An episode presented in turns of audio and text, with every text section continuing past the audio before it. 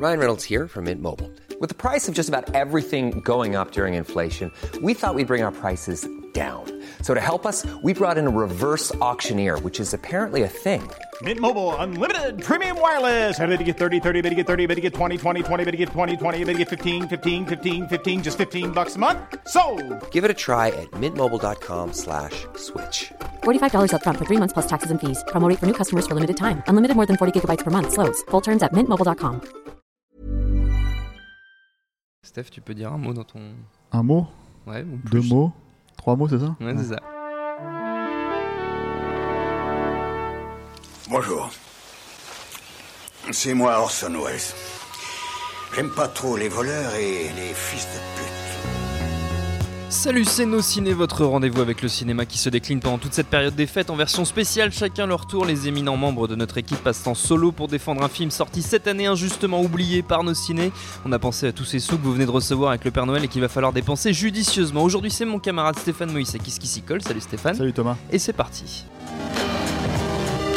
Monde de merde. Pourquoi il a dit ça? C'est ce que je veux savoir. Stéphane, ta sélection à toi, c'est Electric Boogaloo, un documentaire de Mark Hartley qui nous raconte l'histoire du Canon Group. Et c'est quoi le Canon Group?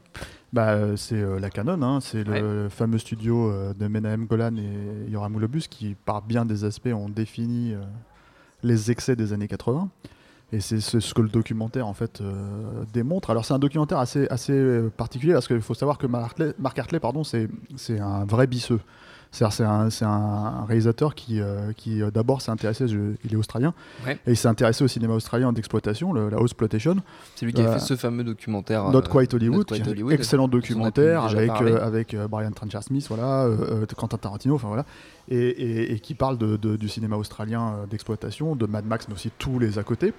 Euh, et euh, il a fait un autre, un autre documentaire sur le cinéma philippin, Machete Maidens Unleashed, et là en fait il s'est attaqué à la canon et il voulait le faire avec Menahem Golan et Yoram Globus, il voulait les avoir euh, dans, son, documentaire. Ouais. Il se trouve que les deux producteurs ne sont pas dans son documentaire parce qu'en fait ils ont décidé de lui damer le pion et faire leur propre documentaire à leur propre gloire. Et du coup, en fait, il y a deux documentaires plus ou moins euh, qui sont sortis plus ou moins en Jumeaux, parallèle ouais, qui sont sortis euh, quasiment en même temps. et en concurrence, qui ont deux approches complètement différentes en fait de la Canon. Donc la- l'approche officielle, c'est Gogo Boys. Euh, c'est euh, réécrit un peu l'histoire de, de la Canon. Mais c'est intéressant parce que les deux documentaires sont complémentaires justement. Et de, de l'autre côté, du coup, tu as Electric Boogaloo qui est, un, qui est un film qui est hyper speed, euh, monté, euh, monté hyper cut avec plein d'extraits les plus crapoteux de, de la Canon. Quoi. Donc déjà c'est un régal à regarder là-dessus de ce, de ce point de vue-là. Et, euh, mais c'est surtout, par contre, c'est un vrai documentaire à charge par la force des choses. C'est-à-dire que comme il n'y a personne pour vraiment défendre la Canon dans Electric Boogaloo, bah, d'un seul coup, ça devient un truc, euh, enfin, ça devient une espèce de monstre anti-canon, euh, voilà, qui est, qui est assez. alors, c'est jubilatoire et en même temps, c'est un peu injuste. euh, parce que euh, il y a euh, comment dire il y a finalement que des détracteurs de la Canon Ouais. donc sur ce point, les deux, les deux documentaires sont complémentaires. C'est ça qui est, c'est ça qui est intéressant. Maintenant, pour revenir sur Electric Boogaloo, il y a euh, comment dire des vraies anecdotes euh, euh, de cinéma. C'est-à-dire que c'est un documentaire que moi je recommande pour les gens qui aiment le cinéma. Et en général, je pense que les gens qui aiment le cinéma ne peuvent pas vraiment aimer le cinéma s'ils n'aiment pas aussi un peu le mauvais cinéma. C'est-à-dire le, le mauvais cinéma qui te rappelle ce que sont les grands films de l'autre côté. Quoi. Et, Est-ce qu'on peut do- donner quelques exemples de films produits par la Canon? Ah, bien sûr, peut- alors ça peut être bah, fou comme ça. il y a, ils ont déjà ils se sont fait connaître avec des films de breakdance, Ouais. qui étaient euh, qui un peu le, le- leur euh, leur façon de, de s'imposer parce que c'était des tout petits budgets. Ça s'appelait euh, Breaking et justement Breaking 2 Electric Boogaloo, d'où le titre, de, le titre de- du voilà, documentaire. du documentaire. Euh, ils ont ils ont révélé Van Damme avec Bloodsport notamment. Euh, D'ailleurs, Van Damme et euh, leur, euh, dans Gogo Boys leur dresse un- une éloge. euh, voilà, voilà, et c'est un extrait complètement dingue parce que c'est donc c'est du Van Damme pur, hein, c'est-à-dire en moule pur, en train de, de, de, de, de leur vendre le truc. Et ça, malheureusement, ce n'est pas dans Electric Boogaloo, c'est dans Gogo Boys. Mais je pense qu'on peut trouver l'extrait sur internet. Et euh, ils ont fait euh, tous les Chuck Norris des années 80. Ils ont signé un contrat en or à Chuck Norris pour, pour comment dire, le mettre dans Invasion USA, Portée disparue, enfin tous ces, tous ces classiques euh, du cinéma d'action. Ch- Charles Bronson, les, les euh, justiciers à partir du justicier 2, 3, 4.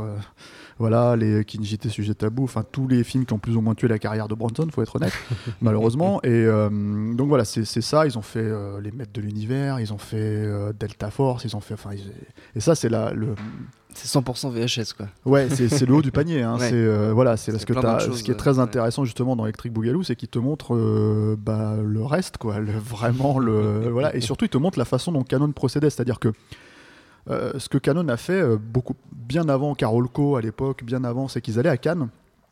Tous ces producteurs, c'était quand même des producteurs indépendants à la base. hein. Ils, se sont encoquinés avec la MGM, mais c'était de la distribution aux États-Unis.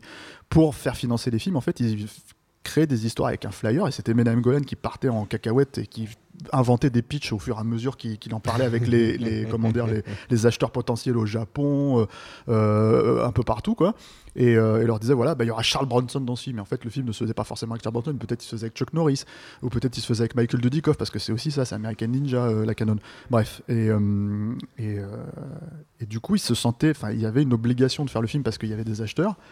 Et euh, quand, on va dire, un studio hollywoodien produisait 10, 15 films par an, eux en produisaient 40 ou 50. Ouais. Donc beaucoup, beaucoup de déchets, beaucoup de films complètement oubliés, parce que c'est ce qu'on disait. Donc les, les Chuck, les, les Charles Bronson, c'est le haut du panier. hein, donc ça en dit long pour ceux qui connaissent ces films-là. quoi. Voilà. Et, le- et, le- et- et- et Electric Boogaloo, ce qui est formidable, c'est que c'est un, nid à anecdotes, mais ça va tellement vite que tu t'en oublies. Enfin, c'est voilà, c'est parce que c'est hyper rythmé, c'est hyper cut. Moi, une anecdote, mon anecdote préférée euh, de de- d'Electric Boogaloo, c'est euh, alors je ne sais plus qui la raconte exactement euh, dans le dans le film. Je crois qu'ils sont plusieurs d'ailleurs à la relayer.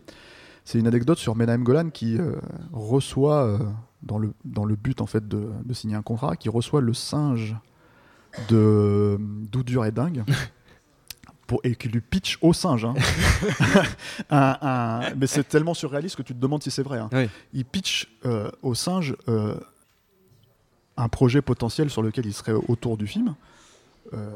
En parlant directement au singe qui évidemment ne, ne lui répond pas donc euh, voilà. et, euh, et, euh, déjà c'est assez surréaliste mais il faut savoir que le film s'est fait Ah oui. sans le singe Ah, de Dodur il a pas signé finalement.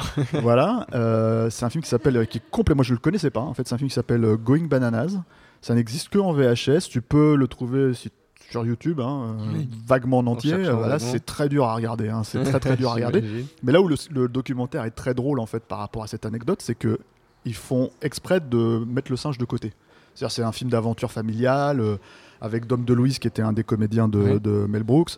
Euh, c'est réalisé par Boaz Davidson qui était euh, qui est un des Yes Man de, de la Canon quoi, qui a fait qui a fait qui avait notamment fait en fait alors je, je Lemon Popsicle, qui est un film qui a été fait à Israël parce qu'ils viennent, de- c'est des Israéliens qui, qui- ont déjà une carrière avant en fait. Medem Golan et, et Yoram Golbus, c'est des cousins.